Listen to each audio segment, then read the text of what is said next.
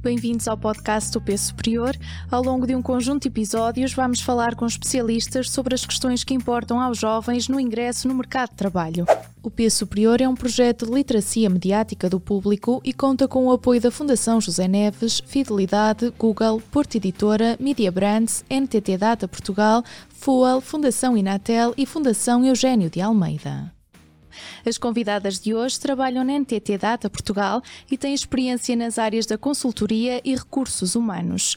Carla Gonçalves é formada em Gestão de Recursos Humanos e trabalha há cerca de 18 anos nesta área.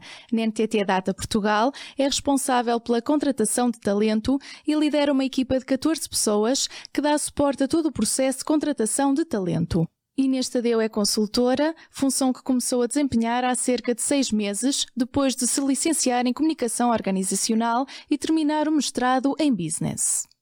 Hoje vamos então conversar sobre os desafios na entrada do mercado de trabalho e sobre as dúvidas também que surgem na procura do primeiro emprego. Vamos então começar, se calhar, pela Inês. Inês, quais são os primeiros passos a dar para ingressar no mercado de trabalho. Tu que começaste uh, há pouco tempo a trabalhar nesta empresa e por isso tens uma perspectiva uh, mais próxima uh, desta realidade. Exatamente, portanto, eu estou na NTT há muito pouco tempo e por isso muito recentemente passei por todo esse processo que é pensar qual é que será o meu primeiro emprego e como é que vou fazer essa seleção. E por isso, aquilo que eu posso dizer, até mesmo a nível de conselhos, é para que estejam atentos às vagas que vão surgindo e mais do que estarem atentos é também tentarem perceber aquilo que querem no futuro. Uh, sei que não é fácil, especialmente para quem não tem experiência, saber logo à primeira vez qual é que vai ser a, a posição perfeita ou a melhor empresa para se trabalhar e acho que também não existe uma resposta certa ou uma fórmula mágica para isso, mas acho que o ideal será mesmo tentar perceber aquilo que mais se gosta através de outras experiências que não têm de ser experiências profissionais, podem ser clubes, podem ser outras atividades extracurriculares, e à medida que se vai percebendo aquilo que se gosta mais e que se quer fazer no futuro, é ir procurando oportunidades, ter um perfil no LinkedIn, um, ir fazendo contactos, uh, networking acho que é muito importante, falar com antigos alunos, tentar até contactar pessoas que estão em potenciais um, empresas que, que, para onde possamos vir a trabalhar, acho que isso, acho que isso é muito importante. Temos aqui uh, muito boas dicas para os mais jovens que estão agora a terminar os estudos também seguirem. E agora aproveito para perguntar à Carla uh, o que é que podem fazer para estar mais preparados para o primeiro emprego. Portanto, como é que pode um recém-licenciado posicionar-se no mercado de trabalho quando ainda não tem nenhuma experiência profissional? Uhum, muito bem. Uh, pegando aqui nas palavras que a, que a Inês apresentou há pouco, o, o, o, colocarem o seu perfil no LinkedIn é extremamente importante. Começarem por criar algum networking, seja com os colegas do, do, respectivo curso e outros cursos também, os professores, e a partir daí uns contactos vão, vão surgindo. Depois é também sim, estarem atentos a tudo aquilo que são as ofertas, as ofertas e tentarem perceber qual é que será aqui o melhor, o melhor caminho a seguir. Uh, seja enverdarem pela área da, da consultadoria ou então uh, optarem aqui por um cliente final. Um, aqui tudo, tudo irá sempre depender daquilo que a pessoa ambiciona fazer neste início de carreira. Portanto, ele, há aqui que começar a trabalhar uh, a posicionar-se, não é? A tentar perceber uh, de que forma é que poderão, se calhar, enriquecer o currículo uhum. para uh, chamarem a atenção de uma possível empresa, de um possível empregador. Sim, é isso mesmo. Quando estamos a falar aqui de cursos uh, em, que são perfis, por exemplo, mais técnicos, dando aqui um exemplo muito concreto, perfis mais técnicos, muitas vezes são, são alunos que também têm aqui a potência para a parte social. E aqui sim, uh, trabalhar fazerem voluntariado, uh, inscreverem-se na associação académica. Existem imensas universidades hoje em dia que já têm aqui pequenas empresas dentro das próprias universidades e são experiências fantásticas que podem enriquecer o currículo destes, destes alunos que estão agora a começar a sua, a sua carreira. Muito bem. Uh Falando agora também do, do dinamismo que os mais jovens uh, têm de ter e de, desta vontade de, de já começarem a, a posicionar-se, a tentar destacar-se. Vamos agora aproveitar para colocar aqui duas perguntas uh, de Ana Rita Nunes. Eu acho que o que eu perguntava era o que, o que é que para aquela empresa faz alguém destacar-se e, e, eh, e quererem contratar essa pessoa. Porque Sinto que há uns anos atrás a média é que valia muito e eles queriam as pessoas com as melhores notas, mas agora começa-se também a falar muito das soft skills e que se calhar ter um currículo muito completo, eh, sermos dirigentes associativos, eh, participarmos em atividades extracurriculares, sabermos falar outras línguas, eh, o que é que pesa mais e o que é, qual é o fator crucial que faz a empresa querer contratar alguém. Então, em primeiro lugar, tentar efetuar aqui uma candidatura para a empresa que, que, onde pretende começar uh, o processo de seleção, enviar o seu currículo, tentar efetivamente fazer um currículo uh, não muito extenso, ou seja, uh, um currículo detalhado, mas, mas para primeiro emprego, eu considero que uma página é, é, é suficiente, está bem? Uh, destacar efetivamente uh, as suas habilitações académicas, todo o tipo de experiências que tenha, que tenha vindo a desenvolver, tanto na, na, na formação académica na universidade, como também muitas vezes uh, temos, temos jovens uh, que começam a trabalhar connosco que já tinham tido experiências anteriores ao nível do ensino secundário, por exemplo, um voluntariado, trabalhar com, com crianças, são sempre experiências que, que, nós, que nós consideramos que são uma mais-valia para depois o seu desenvolvimento enquanto, enquanto profissional. Durante o processo de recrutamento, o que é que eu aconselho? Aconselho que as pessoas sejam honestas, transparentes, transparentes, que não mintam, não omitam, não faz sentido, até porque depois muitas dessas coisas podem se detectar no dia a dia, tá bem? Um, que procurem também conhecer melhor a empresa, ou seja, antes de ir à entrevista, que procurem conhecer um pouco melhor a empresa, se possível até o entrevistador, acho que fazer ali um, no início um quebra-gelo, conectar-se, por exemplo, no LinkedIn, como já falámos aqui do LinkedIn, conectar-se no LinkedIn, eu acho que pode ser sempre bastante interessante. Durante o processo de recrutamento, tentar efetivamente mostrar-se, ou seja, mostrar a pessoa que é, uh, na entidade a nós aquilo que nós procuramos, eu costumo dizer, não há aqui candidato perfeito e empresa perfeita. Há sim que fazer um match, ou seja, pensando naquilo que são os valores da empresa e os valores do próprio candidato, é fazer, é procurar aqui o match perfeito. Portanto, não existe um único fator. Não, não existe. É, é uma conjugação de vários fatores. Muito bem. Um, Carla, e, eh, e, neste processo de recrutamento, que já começamos uhum. agora a falar nele, uh, o, o, candidato deve ir com que abordagem? Qual é que será o tipo de abordagem mais indicado que o candidato deve adotar durante o processo de recrutamento? Uhum. Durante o processo. Também já fui falando um bocadinho, mas sim, voltar aqui a reforçar. Devem efetivamente, uh, quando nós fazemos, começamos, começamos por fazer uma marcação de uma entrevista, deve comparecer a horas nessa entrevista, não deve faltar. Caso surja algum imprevisto, avisar-nos. Muitas vezes acontece os candidatos faltam às entrevistas e não, e não avisam. Nós mesmo assim ligamos ao candidato para perceber o que é que, o que, é que eventualmente pode ter acontecido, porque imprevistos acontecem, é, obviamente, mas, mas deve sempre tentar comparecer uns minutos antes, também para estar tranquilo, porque sendo aqui uma fase de primeiras entrevistas, é natural que haja aqui alguma ansiedade e algum nervosismo por trás, e depois ser ele próprio na, na entrevista, ir respondendo às, às questões que, que, o entrevistador lhe vai colocando, tentar evitar aqui os sims e, e, apenas os nãos, um, tentar aqui efetivamente um, mostrar a pessoa que ele é, ou seja, passando aqui por, pela, pela experiência que eventualmente já possa ter em termos profissionais, algumas pequenas experiências que, que, sejam, que ele próprio valorize, depois também entrar aqui em algum detalhe naquilo que tem sido a sua formação académica e naquilo também que aprendeu junto dos colegas, junto dos professores. Muitas vezes pessoas, temos alunos que nos dizem, ah, nunca trabalhei. Mas então, em termos de trabalhos de grupo, como é que tu, como é que, como, como é que tu te comportas? Uh, tens uma postura mais reativa, mais passiva, acabas por ser o líder do grupo. Tudo isto são, são aspectos que o entrevistador irá valorizar porque depois vai conseguir também pensar no dia a dia para onde está a entrevistar e consegue fazer aqui um, um balanço. Suponho então que na preparação da entrevista, na entrevista, o candidato tem que fazer, no fundo, aqui também a. Uh, um resumo uh, daquilo do seu percurso e daquilo que pode ser valorizado pela empresa, pelo empregador em questão. É isso, é isso, mesmo, é isso mesmo, sim. Deve, deve falar um pouco da, da, sua parte mais pessoal e depois também da parte académica e profissional, caso já tenha, tenham pequenas experiências. Muitas vezes os alunos consideram que aquelas pequenas experiências, seja na associação académica, seja voluntariado, não são experiências, mas são experiências muito gratificantes. E já vai causar algum impacto. Já. E é isso que também queremos agora questionar, aproveitar aqui a pergunta de um outro jovem, do Henrique Gil. Qual a forma de apresentação que lhe causa mais ou menos impacto? Não pela forma de, de, vestir, nem pela forma de falar, mas até pelo próprio comportamento, pela própria linguagem gestual da pessoa, que forma é que isso causa mais impacto no recrutador, ou que os recrutadores sentem que pode causar mais impacto? Uh, tanto a apresentação da pessoa como, uh, como obviamente, aqui o, o, comportamento. A apresentação, quando falamos em apresentação, nós na entidade não, não somos, apesar de sermos uma consultora, não somos uma empresa demasiado formal, não somos excessivamente formais. Eu acho que a pessoa deve ter sempre aqui algum cuidado na forma como se apresenta, apresenta em termos de, em termos de vestuário. Uh, e depois também, obviamente, o comportamento, ou seja, o comportamento que, que, a pessoa tem na entrevista. E aqui eu acho que é tentar ser o mais natural possível. Mais uma vez, muitas vezes as pessoas, os candidatos estão nervosos, aquilo que também cabe ao entrevistador é fazê-lo sentir à vontade, fazer ali um quebra-gelo, colocar alguma pergunta um, que faça a pessoa descontrair, para a pessoa não estar tão nervosa, porque temos efetivamente uh, candidatos que muitas vezes estão nervosos e quase não falam. E notamos às vezes quando começam a, a, fazer assim com as mãos, então acaba por ser, por ser, por ser aqui também um papel do entrevistador tentar tornar uh, uma conversa, ou seja, tentar tornar a entrevista numa conversa, porque essencialmente é uma conversa, é uma conversa para que o entrevistador consiga conhecer a pessoa e o candidato tem que se dar a conhecer. Agora questionando aqui a Inês, um, que, que, passou por este processo de, de, recrutamento também há relativamente pouco tempo, um, o que é que procuram saber os jovens quando concorrem a uma, uma vaga de emprego, Inês? Eu diria que aquilo que os jovens procuram saber é, primeiro que tudo, acho que é algo que se mantém desde sempre, que é o pacote salarial, benefícios, acho que isso é obviamente muito importante o que eu sinto é que os jovens de hoje em dia querem saber muito mais do que isso.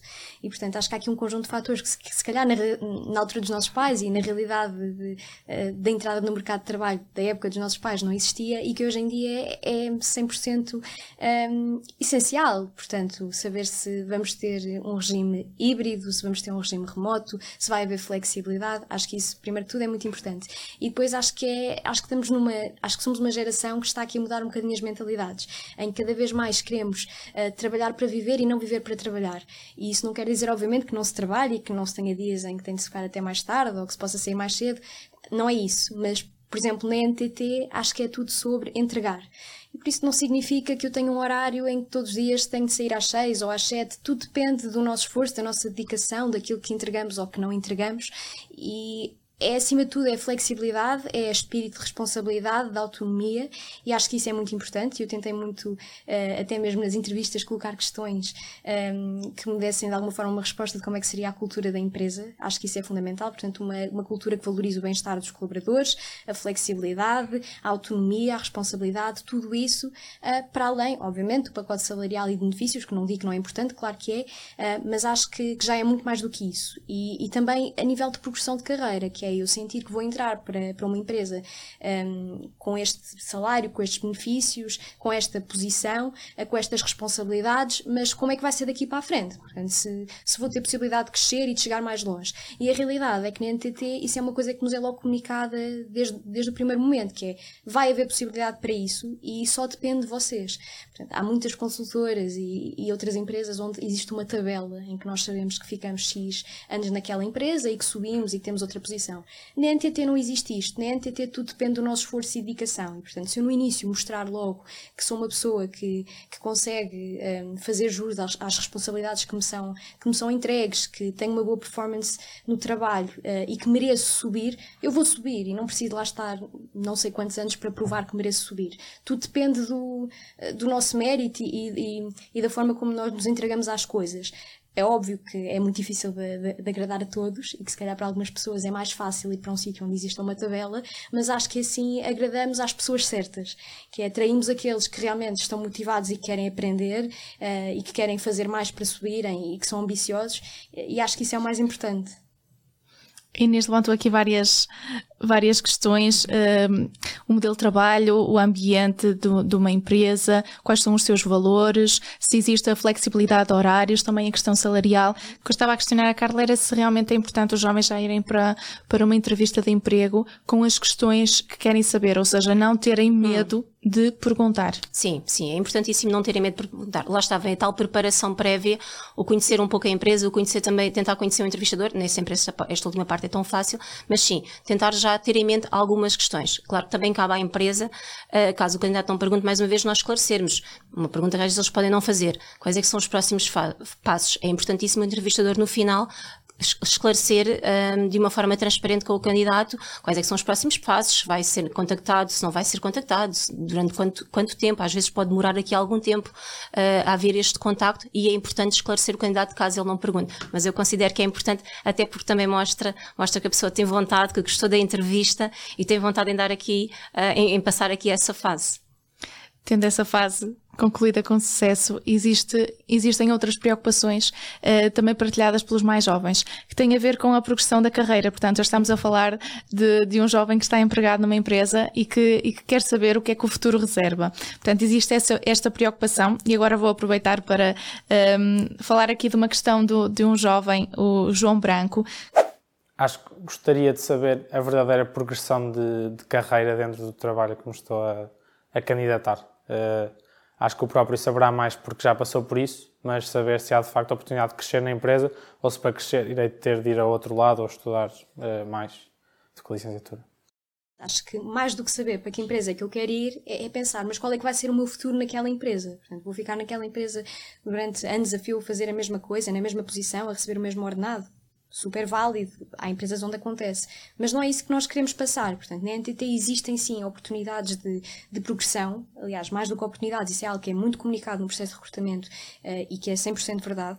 Uh, vão existir essas oportunidades, agora, essas oportunidades dependem de cada um. Portanto, se eu vou para a NTT e o meu objetivo é ficar lá durante não sei quantos meses sem me esforçar minimamente e não entregar, uh, tal como estávamos a falar há pouco, entregar é aquilo que realmente interessa. Obviamente que não posso esperar milagres, mas para quem entra na NTT com o espírito de eu vou aprender, eu vou dar o meu melhor, eu vou fazer tudo o que estiver ao meu alcance para, para crescer a nível pessoal e profissional, esse esforço vai ser valorizado, isso posso garantir. Um, é valorizado, temos muito feedback, temos muitas oportunidades de, mesmo para percebermos o que é que estamos a fazer mal, como é que podemos fazer melhor e, e vamos chegar lá. Portanto, qualquer pessoa que entre na NTT com o espírito de eu vou conseguir fazer melhor e eu quero melhorar, vai conseguir chegar longe. Isso posso garantir. Carla, tendo em conta esta, esta experiência na contratação de talento, é fácil dar, dar resposta a esta, a esta pergunta da progressão de carreira?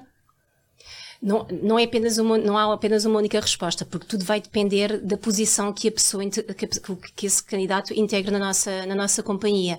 Uh, no caso da Inês, por exemplo, ela está na área de, de, Business Consulting, ou seja, tem uma carreira, mas nós temos outro tipo de carreiras dentro da NTT. Temos carreiras mais técnicas e carreiras também funcionais. E consoante a carreira onde a pessoa entre, terá, sim, uma, uma progressão, e a Inês disse muito bem, uh, há toda aqui um, uma exigência da empresa, mas também tem que haver aqui uma entrega do, do, do colaborador. Os nossos processos de avaliação são feitos a cada seis meses, ou seja, a cada seis meses a pessoa, para além dos feedbacks que vai recebendo mensalmente uh, do seu career developer e do, e do seu gestor de projeto, semestralmente tem também aqui a oportunidade de poder, de poder conversar com o seu responsável e perceber aqui se vai ter, aqui pode ter sempre um aumento, um aumento em termos de, de, progressão de salário ou até mesmo quando chegar a uma determinada fase, um aumento aqui de uma promoção de carreira também. E então a cada seis meses a pessoa também tem este, tem este feedback. Eu acho que isto é extremamente importante. Quando os jovens entram num, num, num primeiro emprego, vamos, vamos dizer assim, uh, estão sempre muito sedentes e que é, sedentes de, de aprender de, e de, de querer saber mais.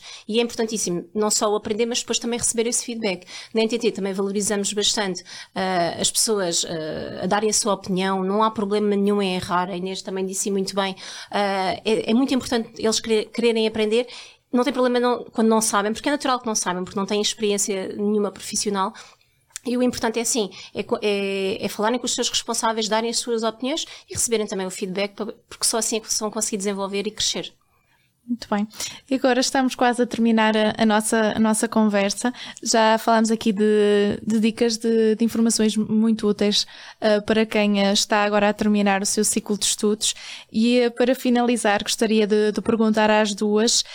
Um, que conselhos é que, é que ainda poderíamos deixar uh, a estes jovens uh, que estão a terminar a sua licenciatura ou seu mestrado e que em breve vão entrar no mercado de trabalho ou é esse o objetivo deles e por isso querem encontrar o seu primeiro emprego? O que é que poderemos ainda dizer-lhes?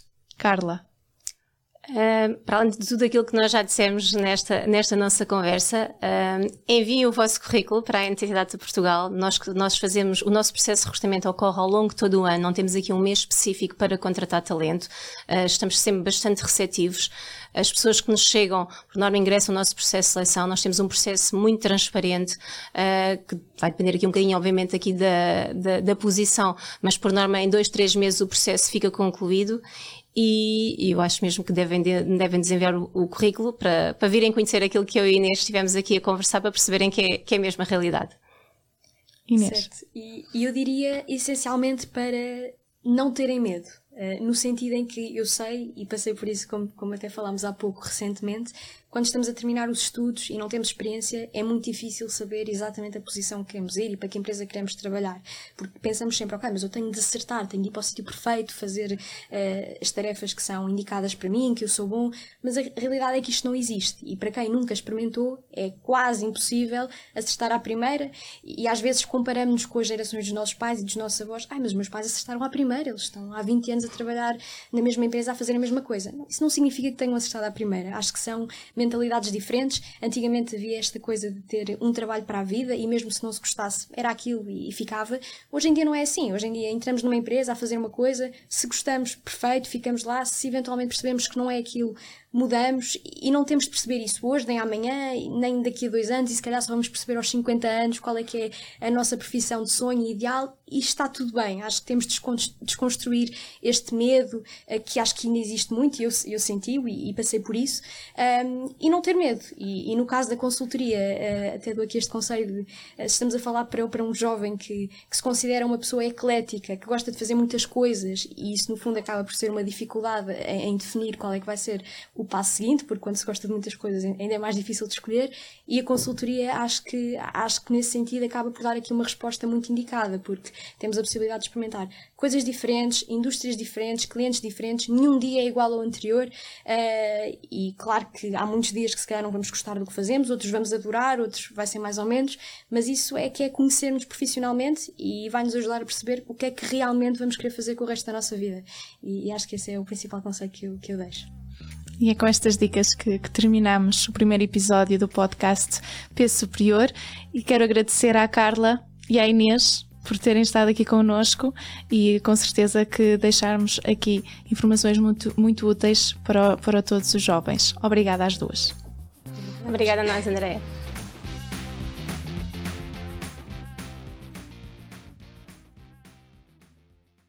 O público fica no ouvido.